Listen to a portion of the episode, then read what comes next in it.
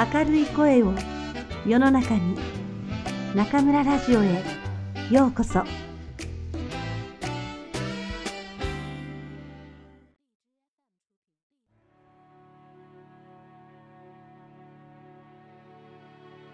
皆さんこんばんは。今夜も中村ラジオへようこそ。私は当ラジオ局のディスクジョッキー中村です。激動の2018年が終わりを告げようとしています。親愛なるリスナーの皆さん、この一年も中村ラジオを愛してくださり、本当にありがとうございました。おかげさまで中村ラジオは順調に成長を続け、今日現在、リスナー総数10万人、総再生回数800万を数え、第1回からお届けした番組の合計時間は2400分を超えました。この数字は応援してくださる皆さんのおかげです。心より御礼申し上げます。この一年は私の人生でも忘れられない年になりました。この夏、中村とくんくん、そして中村一家のメンバーたちは、住み慣れた湖北省武漢市から新天地湖南省調査市へと引っ越しました。大きな中国から見れば高速鉄道で90分程度の移動に過ぎませんが、私にとっては清水の舞台から飛び降りたぐらいの大ジャンプでした。中国滞在16年のうち15年間も学校で働いていた私が、大きな後ろ盾から離れて、くんくんと共に会社を立ち上げたわけですから、それ相当の勇気と決断が必要でした。社員に対する責任、世の中に対する責任、そして金銭的なプレッシャーが私たちの肩にずっしりとかかってきます。しかしながら、この4年間お届けしてきた中村ラジオ、中村日語でのリスナー、受講生の皆さんとの交流の中で、私は世の中がいかに明るい声や良質で良心的な授業を必要としているか、その社会的必要性を実感してきました。そして、その声は現在のネット番組、ネット授業が集中的にターゲットにしている学生からよりも、すでに社会に出た皆さんから多く上がっています。日々、全国から寄せられる真摯な思いを真摯に受け止めている私は、その思いを見なかったことにするわけにはいかず、やはり、ここは腹をくくらなければいけません。私はゼロ秒思考を地で行く人間です。今回はさすがに0秒とはいきませんでしたが、皆さんから見れば驚くほど早く決断しましたし、嬉しいことに、くんくんも同じように感じ、考え、立ち上がってくれました。もちろん、14年間住んだ武漢、7年間もお世話になり、南風社活動を続けてきた中南財系政法大学を離れるのは、胸が詰まるものがあります。しかし、やはり時は常に前に前に流れていきます。立ち止まっているわけにはいきません。私は覚悟を決め、7月20日、武漢に別れを告げました。そして3ヶ月の準備期間を経て、私たちの新しい活動拠点、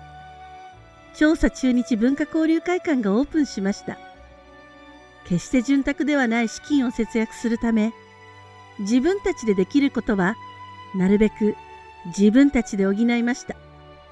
やはり何かを生み出す時って大変ですが、面白いですよね。子供の成長を見守る親御さんの心境と、ほんの少しは似ているのでしょうか。日々、完成に近づいていく交流会館を見るのはワクワクしました。10月21日、調査中日文化交流会館は正式に開館し、当日、それまでお世話になった方をお招きして、ささやかなパーティーを開きました。大勢の方が来てくださいましたが、なんと日本から30年来の友人の秀島彩子さんも忙しい中、祝福に駆けつけてくれ、それは本当に嬉しいことでした。あれからあっという間に2ヶ月が過ぎました。どうしても開きたかった日本語サロンも、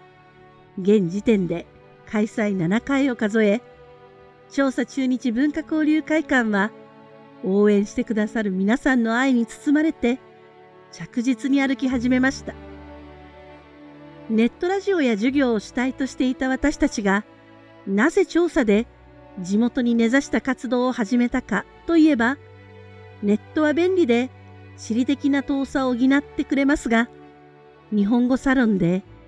隣から座った人から感じるような温かみは味わえません。また、ネット世界はやはり若者中心の世界であり、ネット情報に疎い人はなかなか楽しめないのです。交流会館の日本語サロンにお越しくださるお客様は、中学生から60歳を超えた人生の大先輩まで各世代にわたっています。いろいろなご年齢の日本語愛好家の皆さんが一堂に会してにこやかに日本語で日本について話す様子は今までの苦労やこれからの不安を吹き飛ばしてくれるほど中村一家の励みになっています。まだまだ赤ちゃんの調査中日文化交流会館皆さんのお力をお借りしつつメンバー力を合わせて守っていきたいと思っています。そうそう。どうして新しい拠点を湖南省にしたの？ってよく聞かれるんですけど、その答えはいくつかあります。賞を挙げて日本語に力を入れているとか、尊敬する方の出身地だったり、調査の人が明るく楽しく友達思いであるということもそうだけど、コナンの料理、詳細が美味しくて美味しくてその虜になってしまったからというのがもしかして第1位の理由かもしれません。食いしん坊の私らしい期待を裏切らない理由でしょ？2018年平成30年も残すところあと数時間来年4月30日の天皇陛下ご退位を控え平成最後の大晦日が終わり平成最後のお正月がやってきます。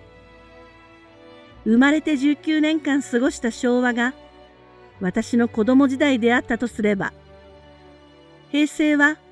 私の青春と挑戦の30年間でした。さて、これから迎える新しい日々は、